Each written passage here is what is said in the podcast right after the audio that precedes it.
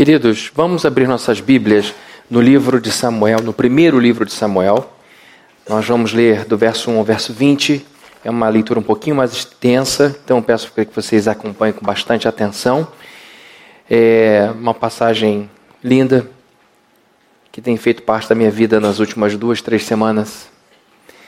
Diz assim a Escritura: Havia certo homem de Ramataim, Zufita, dos montes de Efraim, chamado Eucana, filho de Jeroão, neto de Eliú e bisneto de Tou, filho do Eframita Zufi. Ele tinha duas mulheres. Uma se chamava Ana e a outra Penina. Penina tinha filhos, Ana, porém, não tinha. Todos os anos esse homem subia de sua cidade a Siló para adorar e sacrificar ao Senhor dos Exércitos. Lá, Rufini e Finéias, os dois filhos de Eli, eram sacerdotes do Senhor. No dia em que o cano oferecia sacrifícios, dava porções à sua mulher Penina e a todos os filhos e filhas dela.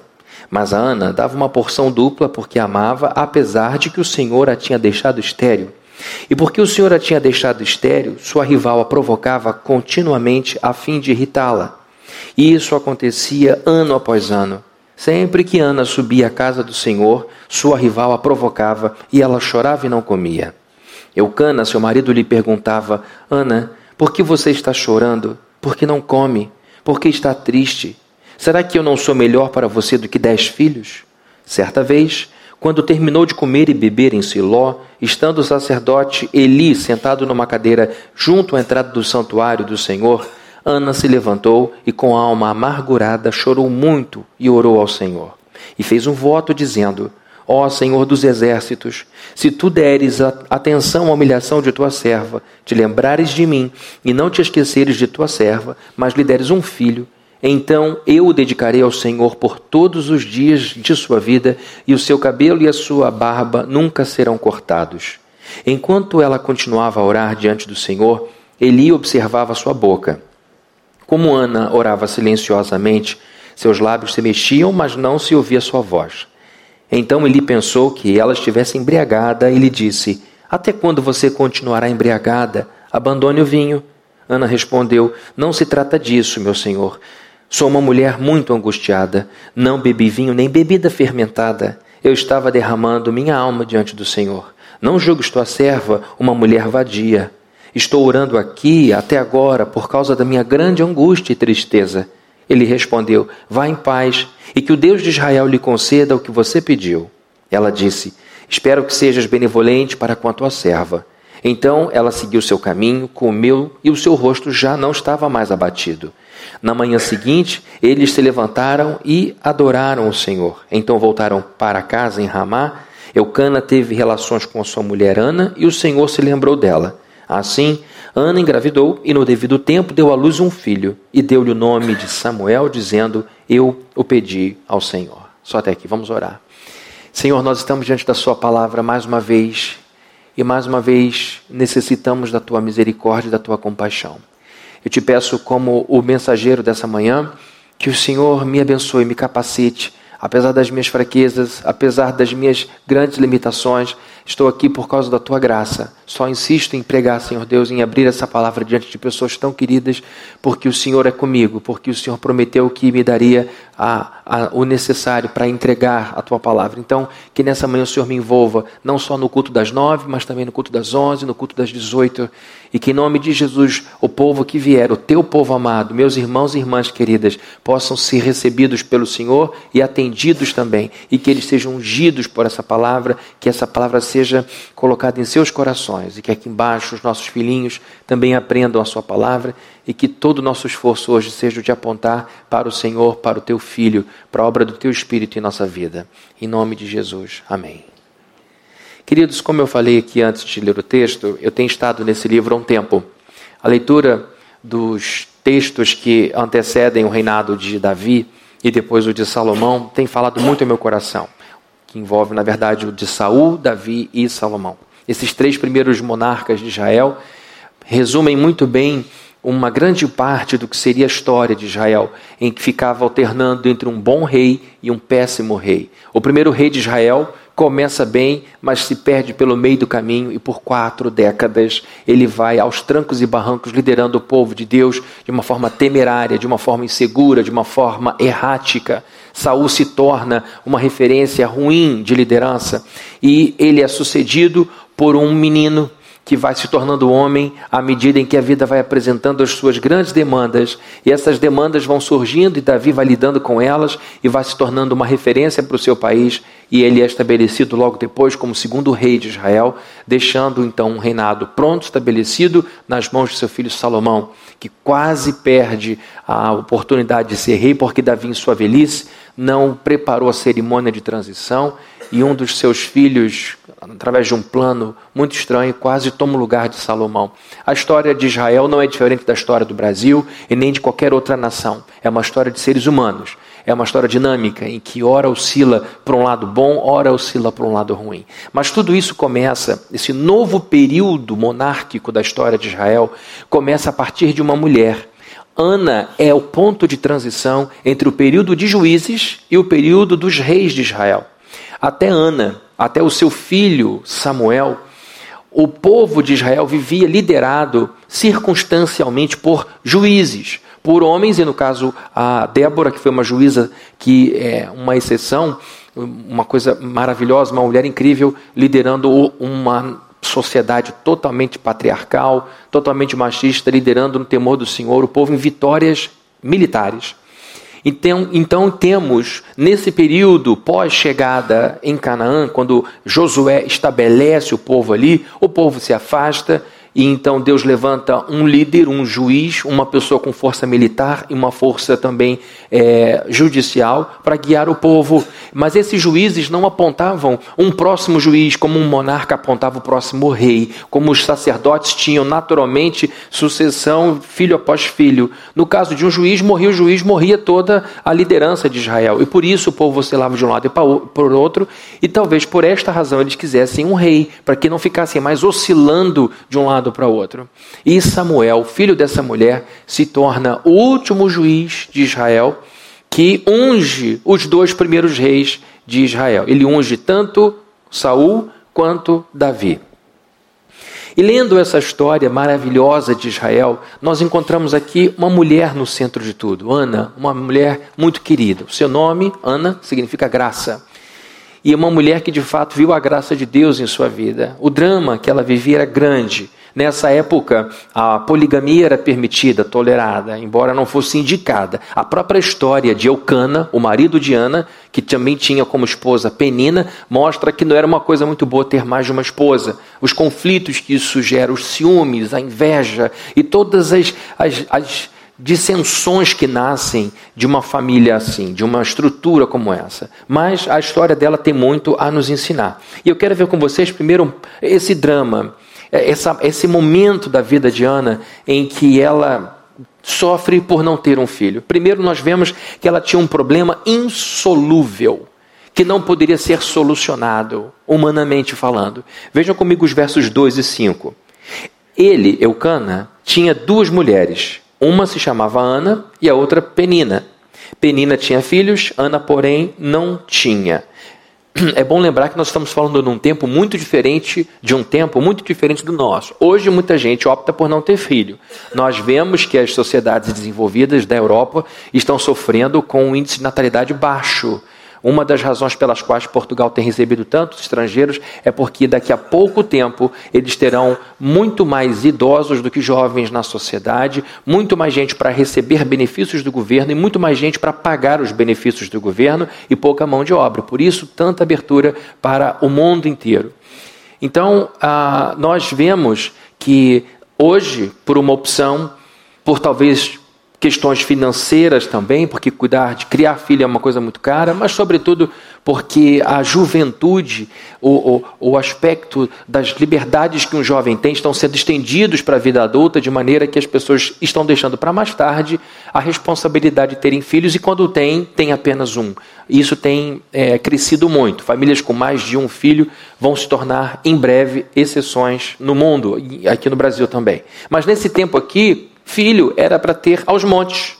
Filho se tinha bastante. Você deve ser alguém ligado a uma família cujo avô tinha 11 irmãos, 12 irmãos, sendo que 13, 3 morreram. 13 não, 13 morreram na tragédia. Mas você sempre tem aquela história. Tive 12 filhos, mas dois eu perdi. Famílias enormes. Isso mudou completamente. Mas nesse tempo de Ana, ter filhos era um sinal de bênção, como eu vou falar um pouquinho mais na frente. Então, Eucana tinha duas mulheres. Uma lhe deu filhos, a Penina, e a Ana não tinha. Mas a Ana dava uma porção dupla, verso 5, porque amava, apesar de que o Senhor a tinha deixado estéreo. Esse apesar de que o Senhor a tinha deixado estéreo é porque as mulheres que não tinham filhos eram desprezadas pelos maridos. Elas eram desconsideradas, algumas eram mandadas embora, sem nenhuma opção. Mas a Bíblia diz que, muito diferentemente dos homens do seu tempo, Eucana tentava, de alguma forma, compensar a falta de filhos que a sua mulher, é, da qual sua mulher sofria. E a Bíblia diz que ele amava, e não apenas a tolerava, não apenas dava a ela comida e um abrigo, ele amava. Tanto é que dava uma porção dobrada. E a Bíblia diz, apesar de que o Senhor a tinha deixado estéreo. É aqui o ponto mais importante desse primeiro momento. Ana tinha um problema insolúvel, humanamente falando, porque o Senhor, o Todo-Poderoso, havia lhe deixado estéreo. Se você reparou bem aqui, logo no início, no verso de número 3, existe uma expressão aqui, Senhor dos Exércitos. É a primeira vez em todo o Antigo Testamento que o nome de Deus se apresenta ao lado da força militar. No hebraico é Yehová Tsebaô. Jeová é o nome sagrado de Deus, é o nome supremo de Deus. E quando se acrescenta Tsebaô do lado dos exércitos, o, o escritor está dizendo que Deus é o dono dos exércitos angelicais, do corpo de estrelas e dos exércitos militares humanos. Então, quando um judeu olha para o céu e diz Yehová Tsebaô, ele está dizendo: o Senhor é o Deus de todo poder, de toda força e tudo tudo, tudo, absolutamente tudo e todos estão a seu serviço, está a seu serviço. Então é a primeira vez que a gente encontra em todo o Antigo Testamento essa referência, e é a este Deus glorioso, poderoso que Ana recorre.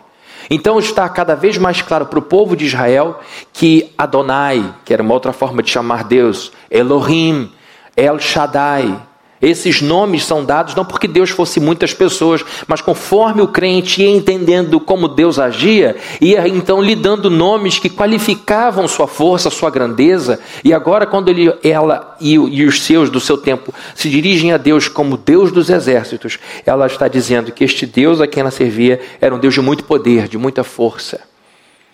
Então vejam que Ana tinha um problema insolúvel, porque a sua infertilidade era obra de Deus. O problema que mais a afligia era obra de Deus em sua vida. Para quem está de fora, para quem não conhece Ana, para quem não está no corpo de Ana, para quem não tem o lugar de fala de Ana, para quem não é Ana, Deus havia lhe amaldiçoado. Ela estava, e agora é Ana falando, e a gente olhando para a história de Ana, sendo provada ela estava sendo testada, ela estava sendo desenvolvida, ela estava sendo levada para Deus em oração, como a gente vai ver daqui a pouquinho. Então, em primeiro lugar, o problema de Ana não poderia ser resolvido por médicos com nenhum outro tipo de recurso humano. O seu problema, então, humanamente falando, era impossível. Tanto é que ela pede a Deus uma solução. Segundo problema, segunda questão de Ana é, em seu drama é que além de seu problema ser insolúvel, o seu problema era indisfarçável. Ela não podia camuflar o seu problema. Vejam comigo o verso 6. E porque o Senhor a tinha deixado estéreo, sua rival provocava, a provocava continuamente a fim de irritá-la. Queridos, como é que se esconde uma infertilidade? Numa sociedade em que é imperioso ter filhos. Numa sociedade em que as mulheres casavam-se assim que viesse a primeira menstruação, que era o sinal de que ela se tornou uma mulher. Naquela, naquela época de sociedade, o que para nós hoje seriam meninas, adolescentes, eram mulheres prontas para o casamento. Então os anos vão se passando, ela vai ganhando maturidade, o seu corpo vai mudando, a sua estrutura vai crescendo, ela vai deixando de ser menina, se tornando mulher e nada de criança chegar. Ela não tinha liberdade de dizer: eu vou primeiro fazer mestrado, eu vou primeiro fazer doutorado, eu vou primeiro viajar pela Europa, fazer um mochilão pelo, pela Ásia e depois eu penso em ter filhos. Não. O tempo contava contra ela. Denunciava o seu problema. Eu estou dizendo isso porque a gente procura esconder problema. A gente não fica dizendo para as pessoas, todo mundo, normalmente, tá? Tem gente que faz isso. Mas normalmente a gente não posta em Facebook, Instagram, essas coisas, os nossos grandes dramas. Existem pessoas que fazem, claro que nesse mundo imenso, com mais de 7 bilhões de pessoas, deve ter alguém que tira foto do extrato do negócio atrasado. Mas de, de modo geral, a gente esconde crise, a gente omite, porque gera um constrangimento que denuncia a nossa falta de recurso humano, a nossa falta de recurso intelectual, a nossa falta de recurso financeiro, a nossa falta de recurso emocional, espiritual. Falimos, estamos em vulnerabilidade, ninguém gosta de mostrar fraqueza. Tentamos disfarçar. O problema dela ficava exposto dia após dia, tempo após tempo. A cada filho que a Penina tinha, maior era o sofrimento de Ana, maior era a exposição. Então ela tinha um problema insolúvel, ela tinha um problema indisfarçável numa época em que filhos eram tidos e ainda são hoje como herança de Deus. Salmo 127, o salmo escrito por Salomão, o rei Salomão. Ele diz: Feliz é o homem que enche de sua aljava filhos, porque são como flechas contra o inimigo. Os filhos são uma força para a família que protegem os idosos. Um dos mandamentos é que não se abandone o idoso, que era uma coisa distinta nas sociedades antigas, em que naquele período o idoso era descartado. E um mandamento é que a gente não abandone pai e mãe. Então, quanto mais filhos um homem tiver com sua esposa, mais garantias ele terá de que sua velhice será protegida. E agora, numa sociedade em que filhos são tidos como bênção, como presentes de Deus, Ana teria toda a condição para se sentir amaldiçoada por Deus, quando na verdade Ana se tornaria mãe do maior de todos os, de, todo, de todos os juízes da época, o maior de todos os juízes do seu tempo. Outro problema que Ana tinha, além do seu problema indisfarçável, do seu problema insolúvel, é que ela tinha uma inimiga impiedosa, implacável, sem coração. Vejam comigo os versos 6 e 7, o que é que diz a Bíblia? Porque Deus Jeová a tinha deixado infértil, estéril. Sua rival a provocava continuamente a fim de irritá-la. Verso 7. Isso acontecia ano após ano. Sempre que Ana subia aonde, queridos? A casa do Senhor. Sua rival provocava e ela chorava e não comia.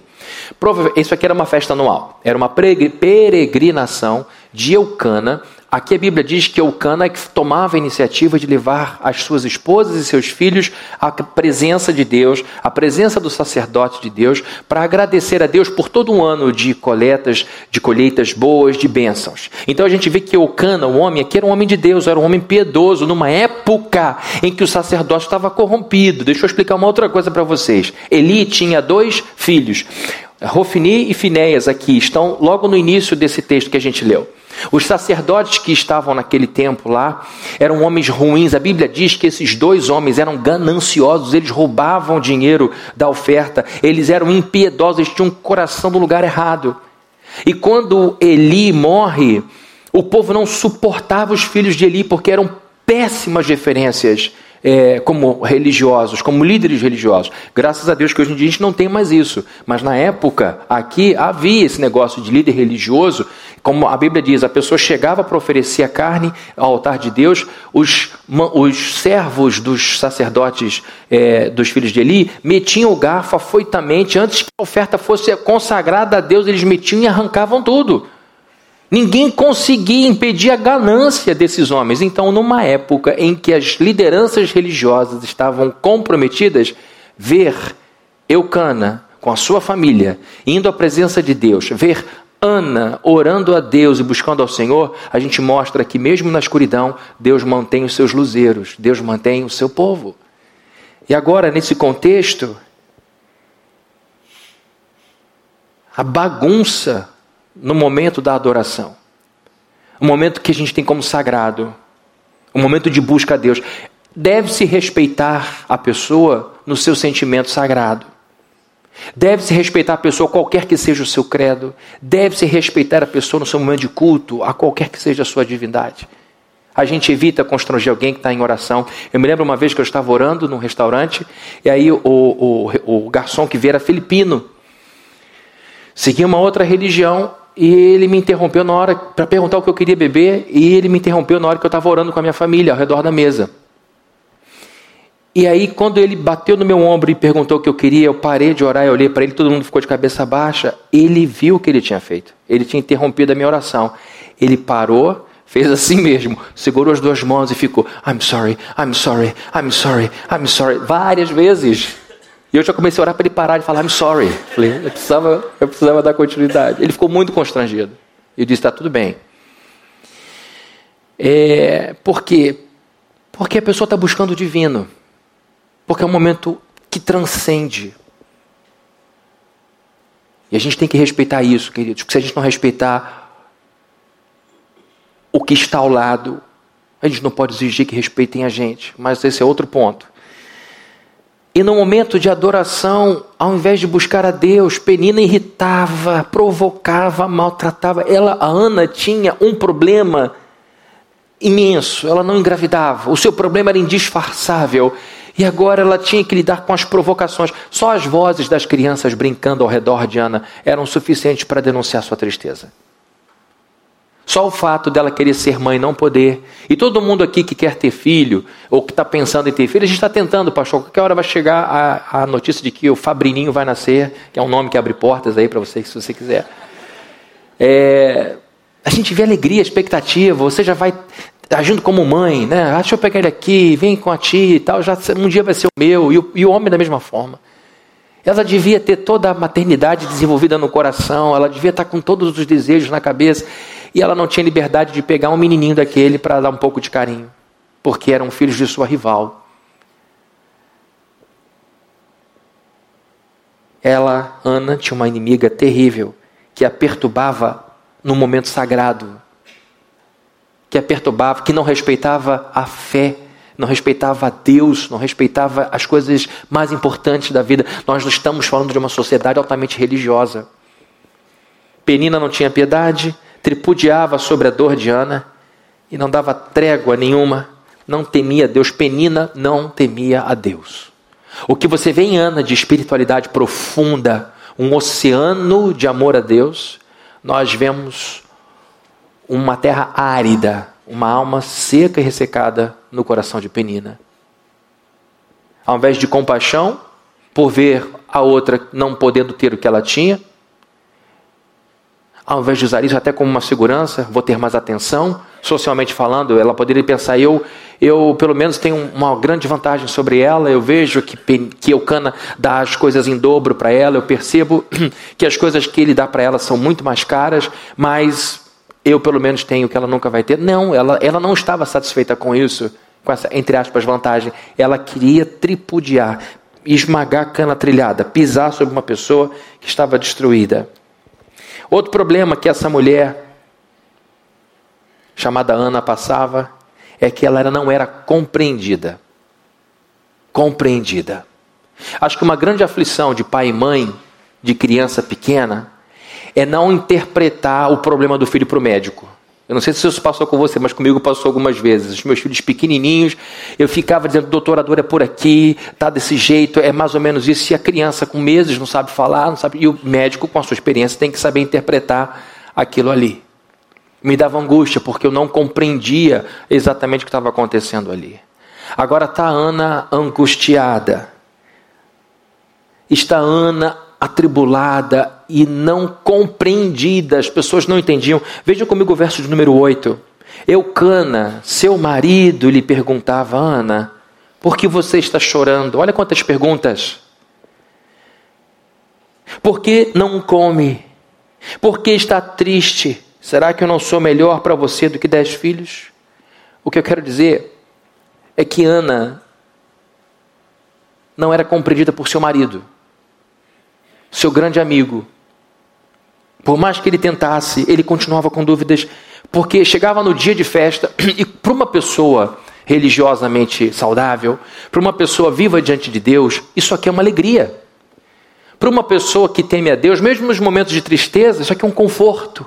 Para nós, estar aqui é uma alegria, um prazer. Ninguém traz a gente para cá de orelha é, puxada. Chegava na hora de, de adorar, voltava a carne, a carne era entregue pelo ofertante, por Eucana, em nome de toda a sua família, e uma pequena parte voltava para ele como um momento de reconciliação com Deus, com seus pecados perdoados. A parte maior ficava com os sacerdotes, porque os sacerdotes eram sustentados pelos outros irmãos da fé, que é o mesmo princípio para a vida pastoral hoje. Então, uma parte voltava, e quando chegava o prato, ele dava porções dobradas, então voltava mais para Ana, e Ana não tocava na comida. Comida bem feita, carne bem preparada, com todo carinho. Chegava Eucana, encontrava um prato aqui, olha amor, aqui está o filé mignon, aqui está a maminha, como você gosta, aqui está o seu suco. Aí ele voltava e a comida esfriava, mosca em cima e Ana arrasada, triste, chorando. E esse momento de encontro de Ana e, e Penina era terrível, porque era ali que elas se encontravam. Em casa, provavelmente, esse negócio não acontecia. Ia cada um para um lado, cada um morava num bloco do prédio, do condomínio. Mas na hora de viajar, tinha que viajar junto, dividir o mesmo carro, embarcar no mesmo portão, chegar lá e estar tá junto e adorar a Deus. Ela não conseguia porque a outra provocava, e a gente não sabe que tipo de provocação que era. E o seu marido não a compreendia. Por que, que você está chorando? Como assim, por quê, meu Deus? Por que, que você não come? Como assim, eu canto? Por que, que você está triste? Não sei, eu cara. Por que, que eu estou triste?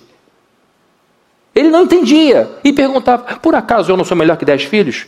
Ele não entendia que um, amor um tipo de amor não substitui o outro. As histórias que a gente ouve trágicas de pais que perdem filhos, tenho quatro, perdi um, aquele é insubstituível, os outros três não vão ocupar o lugar do que se foi. Mãe não ocupa no coração do filho o mesmo lugar que o pai. São amores diferentes e é muito cruel quando você, mãe, exige que o seu filho dê a você o amor que se dá ao pai apenas. E é muito ruim quando ele tenta e não consegue mostrar por você um, um, um amor que não existe. Não tem como a gente substituir uma coisa por outra. Não tinha como Eucana ser amado ou encontrar nela o prazer que ela só encontraria em filhos. Ela não era compreendida por seu marido. Vejam comigo o verso número 12, o que é que diz? Enquanto ela continuava a orar diante do Senhor, Eli observava sua boca. Como Ana orava silenciosamente, seus lábios se mexiam, mas não se ouvia a voz. Conseguiram visualizar, né? Era isso. Fiz em hebraico, ainda por cima aqui. Então, o que, que ele pensou? Que ela estivesse embriagada. Ele disse: Até quando você vai continuar embriagada? Abandone o vinho. Ela está lá, não quer comer, perdeu a fome, está arrasada, quebrada, destruída, perdeu o apetite, está emagrecendo.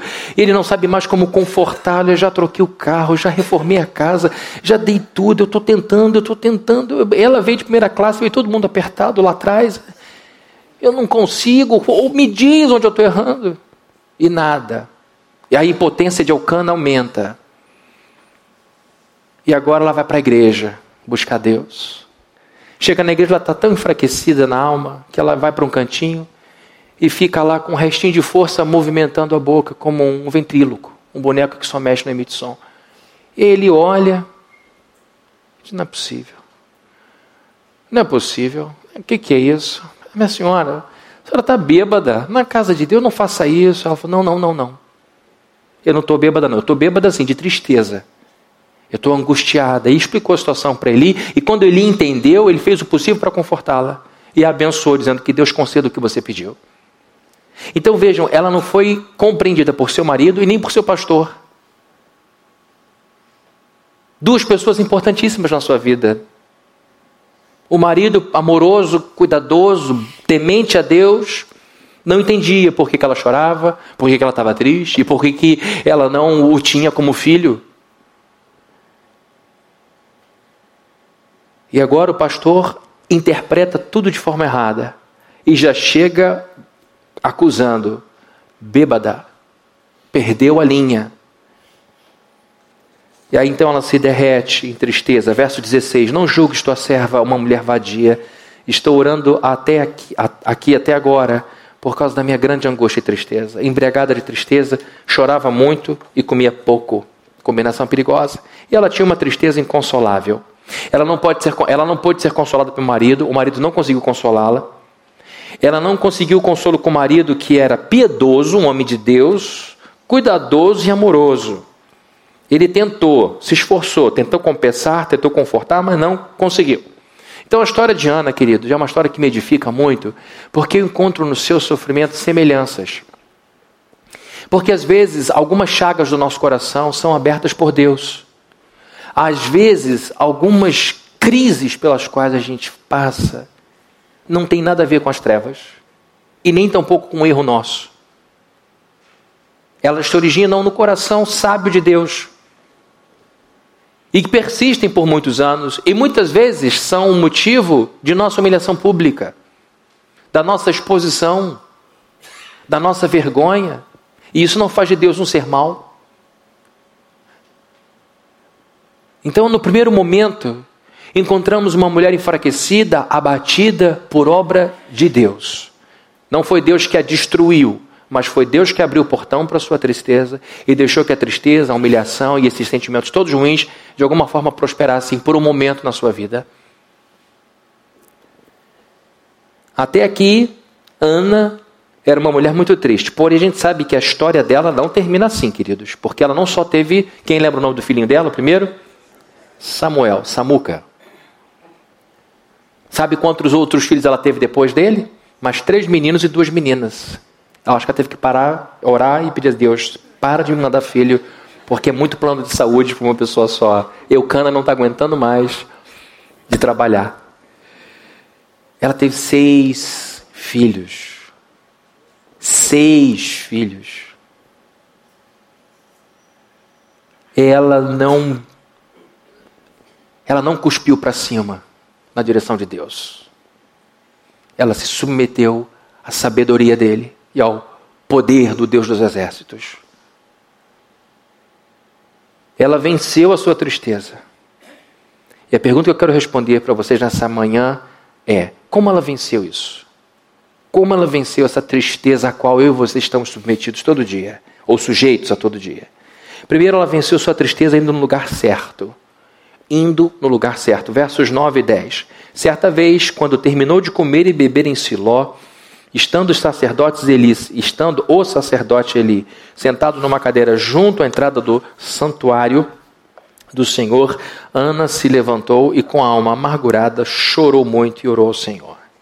Ela foi ao templo porque ela não podia dizer que não queria ir ao templo. Ela era esposa de um homem e o homem era o líder daquela família. Se ele desse uma determinação, ela tinha que obedecer, ainda mais sendo um direcionamento espiritual. Chegou o momento da festa. Precisamos ir à casa do Senhor. Ela não poderia dizer não vou. Porque se fosse depender do estado de espírito dela, ela diria: Eu não vou. Por que, que eu vou lá? Eu passo vergonha com penina o tempo inteiro. Eu sofro. É uma, é uma viagem horrorosa. Eu não tenho que celebrar. Eu vou agradecer o quê? Eu não posso ter filho? Não. Ela vai porque o seu marido a lidera.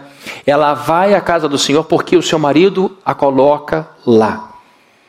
É muito bom, queridos, quando um marido se coloca nessa posição. Quando o marido não está preocupado em primeiro lugar em ganhar dinheiro, mas em conduzir a sua família na presença de Deus, ou a presença de Deus. Amém? É amém. É muito importante quando o homem entende, e não estou dizendo que a mulher não possa conduzir, que a mulher não possa liderar, que a mulher não possa levar a sua família à presença de Deus. Eu estou falando aqui que a bênção na vida de Ana foi estar ligada a um crente. A um crente porque esses seis filhos de Ana eram também os seis filhos de Eucana. A gente fala que Samuel é filho de Ana, mas Samuel é filho de Eucana. Ele é esquecido depois desse episódio, mas muito da espiritualidade de Ana tem a ver com o marido que ela teve. Não vou dizer de Samuel, porque Samuel foi entregue logo para Eli para viver como alguém consagrado ao, nazi, ao voto nazireu. Nazar no hebraico significa consagrar. Era o mesmo voto de Sansão. Não corta cabelo nem barba e todo mundo vê. Ali está um nazireu, alguém consagrado a Deus.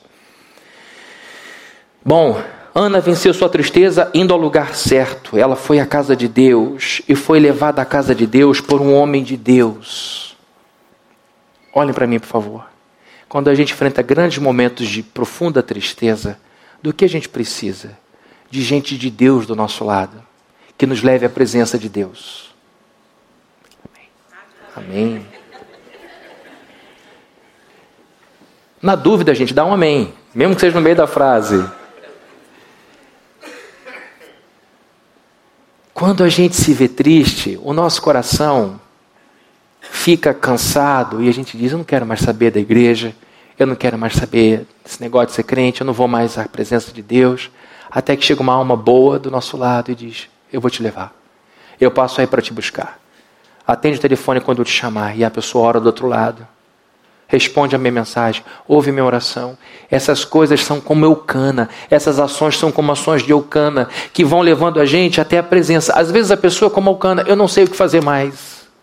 O máximo que eu posso fazer é te trazer até Deus. O máximo que eu posso fazer é te dar essas coisas para que você entenda, mas eu sei que isso aqui não é suficiente. Sabe quem é suficiente? Jeová de Sebaú, o Deus dos exércitos. Ele é. E isso ele fez. Ele levou sua esposa à presença de Deus. E lá foi ela com Deus. Ele não tentou ser para Deus Ana.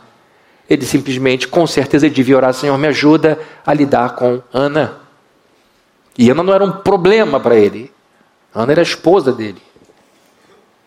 Então vejam que ela venceu a sua tristeza indo ao lugar certo, indo à casa de Deus. Eu vou dizer para você, lugar e pessoas estão intimamente ligadas, relacionadas. A gente sabe que um certo tipo de pessoa se reúne em um certo tipo de lugar, outro tipo de pessoa se reúne em outro tipo de lugar. A questão é: o lugar em que você está revela as pessoas que estão ao seu redor, e as pessoas que estão ao seu redor vão te levar para um certo lugar. Pergunta: as pessoas ao seu redor estão te trazendo para perto de Deus ou estão te afastando dele? As pessoas que, que você escolhe não estou dizendo que aquela pessoa tem que trabalhar com você na repartição por mais 30 anos, porque é quando você vai se aposentar. Mas as pessoas que você escolhe são pessoas como Eucana, que te levam para a presença de Deus, ou são pessoas como Penina, que te provocam, te aborrecem, te, te deixam longe? Ela foi à casa de Deus e assim ela começa a vencer sua tristeza. Ana venceu sua tristeza reconhecendo seu maior problema. Seu maior problema. Versos número 11 e fez um voto dizendo: Ó Senhor dos exércitos, se tu deres atenção à humilhação de tua serva, te lembrares de mim e não te esqueceres de tua serva, mas lhe deres um filho. Queridos, a maior tristeza de Ana era Penina? Já estou dando a resposta aqui. A Penina era um aborrecimento. Mas não era o seu maior problema. O maior problema de Ana eram os filhos de Penina? Não. Não eram os meninos nem as meninas. A maior tristeza de Ana, sabe qual era? Sua esterilidade. Esse era o grande inimigo de Ana. A sua incapacidade de ter filhos. A culpa por seu problema não era de Penina. A culpa de Penina era provocação impiedosa e destemida, irreverente abusada diante de Deus, inconsequente. As crianças não tinham nada a ver com isso. E aqui vemos Ana, com muita maturidade, encapsulando o seu ódio, colocando-o no lugar certo, não dirigindo suas orações contra Penina. Senhor, eu venho aqui pedir a fulminação de Penina. Eu venho aqui, como o Senhor vê, quero te adorar, e ela está buzinando aqui na minha orelha esquerda, então eu peço ao Senhor que dê a ela uma morte rápida. Senhor, tu sabe como detesto essas crianças, como elas me aborrecem. Pega uma por uma, Deus, e distribui doença para todas elas. Deus me livre, né, gente? Vamos mudar esse capítulo. Eu estou dizendo isso porque nós, seres humanos, quando temos raiva de alguém, estendemos essa raiva para os filhos e para os netos dessas pessoas. Estou certo ou estou errado, queridos? Não aguento ver fulaninho. Tomara que fulaninho tenha dor de dente, tenha canal profundo que vá até o calcanhar dele. O canal. A gente confunde tudo, mistura tudo, azeda tudo. Porque a gente é humano. Até a terceira e quarta geração, Deus. pega eles. Ela não fez isso. A oração dela não foi para destruir Penina, nem para acabar com as crianças. Foi Deus, põe a mão no meu útero. Põe a mão em mim. Aqui ela mostra grandeza, força, foco no lugar certo. A maior tristeza de Ana era a sua esterilidade. Ela vence a sua tristeza orando por seu grande problema. Pergunta que eu faço nesse mundo que confunde a gente o tempo todo. Você sabe qual é a raiz dos teus problemas? Ou você vive lutando, combatendo sintoma? Um bom médico vai atrás da causa da doença, vai tratar o sintoma, mas vai saber por que, que você está tendo febre. De onde vem essa dor? Por que, que você perdeu a coordenação motora? Eu estou preocupado porque você antes conseguia segurar uma colher, agora você não consegue, mas eu tenho que entender por que, que você não consegue mais segurar essa colher. Você é o seu próprio médico. Fica a gente correndo para saciar e combater o sintoma de uma doença profunda. O problema de Ana não era nem doença, o problema de Ana era que Deus tinha determinado um tempo para sua esterilidade. Vai demorar um pouco, minha filha, mas vai chegar. Você conhece a causa de sua tristeza? Ou tem combatido apenas os sintomas? Estou dizendo isso porque a gente, por não saber a razão do sofrimento, bate no filho, bate no marido, bate na mãe, bate no empregado, bate em todo mundo, menos em quem realmente precisa. E veremos que Ana venceu a sua tristeza se comprometendo com o Senhor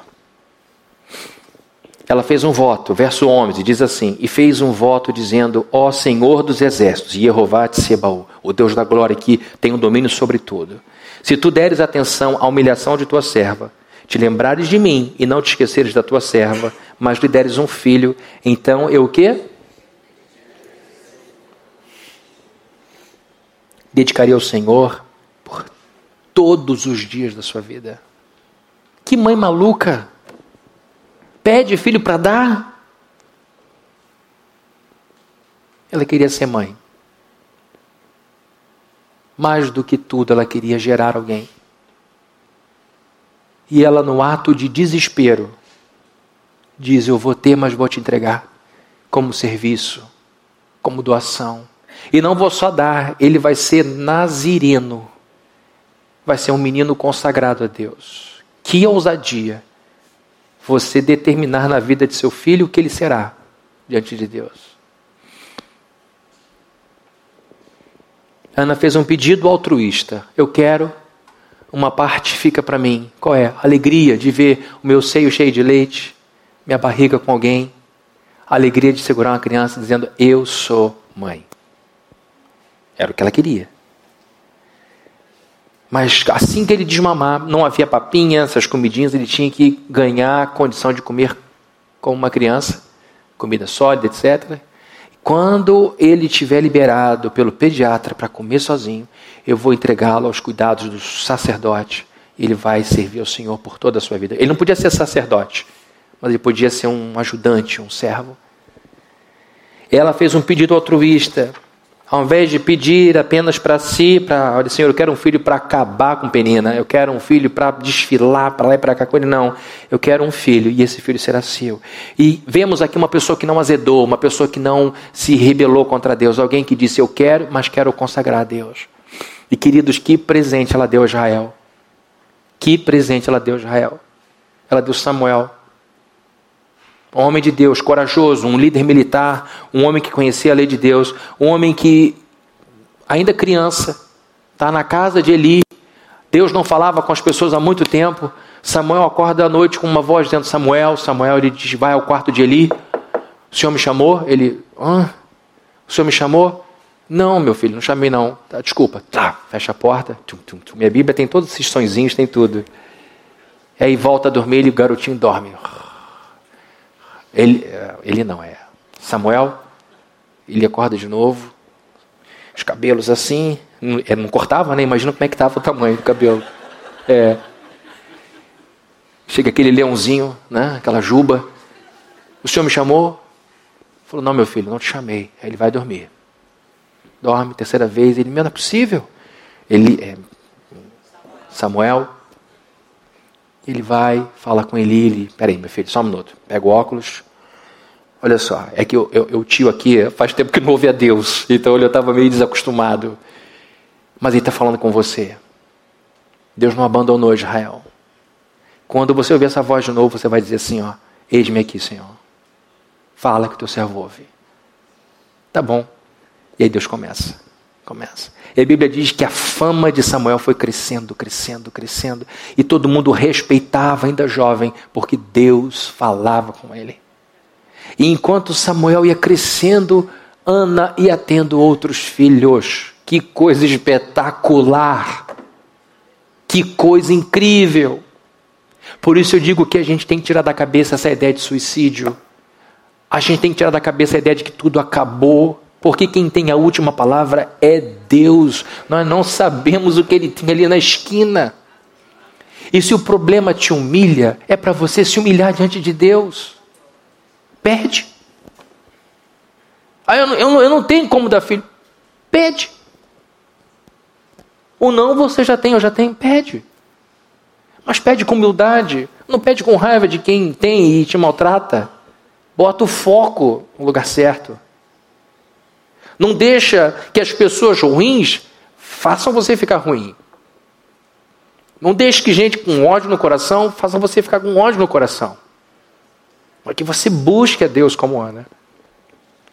Não retribuam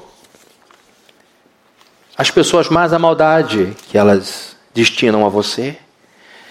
Concluindo, queridos, Ana viveu um grande drama por muitos anos. Não foi fácil, mas ela venceu toda a sua tristeza porque foi ao lugar certo, com pessoas certas. Faça uma peneira na sua vida. Aproxime quem ama Deus e dê um corte em quem te afasta dele. O ano está no começo ainda. Entre aspas, né? Janeiro já se foi. Olha o desespero. Olha eu botando desespero em vocês. Janeiro já foi. Ela venceu sua tristeza indo para o lugar certo, reconhecendo o seu maior problema. Não fique distraído, distraída, achando que o teu problema maior é aquilo. Vá na fonte fala: Senhor, o meu problema é meu útero, está dentro de mim. E ela venceu sua tristeza se comprometendo com Deus. Não é no abandono da obra de Deus que você vai melhorar sua vida, pelo contrário, é no empenho, é na dedicação à obra dele. Vamos orar? Que o Senhor Deus nos atenda nessa oração. Que o Senhor Deus incline o seu rosto sobre nós. E que Ele tenha misericórdia de nós. E que o nosso Deus nos ampare em nossas necessidades. Em nome de Jesus, queremos colocar diante de Ti o que não temos e aquilo sem o qual a gente vive mal. Eu te peço a Deus que o Senhor separe desejos de necessidade. E aqui nós coloquemos os nossos, as nossas necessidades. E que em nome de Jesus saibamos diferenciar as pessoas, que não fiquemos distribuindo raiva para todos os lados, mas que em nome de Jesus nosso coração seja um coração limpo diante de Ti. Que a única coisa a encher nosso coração seja tristeza e não ressentimento, mágoa e ódio. E que em nome de Jesus possamos ver, ó Deus, uma alma, nós, uma alma penitente, uma alma quebrada, uma alma dependente do Senhor e que coloca diante do Senhor as suas necessidades. Que sejamos como Ana, cercados de gente boa, que ama Deus e que nos leva à presença de Deus. E que na presença de Deus saibamos colocar o que de fato precisamos. E que nós nos comprometamos com aquilo que estamos pedindo a Deus. E que a igreja sinta, o povo de Deus sinta, o quanto nós amamos a Deus e servimos a sua causa. Em nome de Jesus, amém. E que a graça de nosso Deus que a graça do nosso Senhor Jesus Cristo, o amor de Deus, o nosso Pai, e a comunhão e consolação do Espírito Santo estejam com todos aqui presentes, desde hoje para todos sempre. Amém. Que Deus te abençoe. Vamos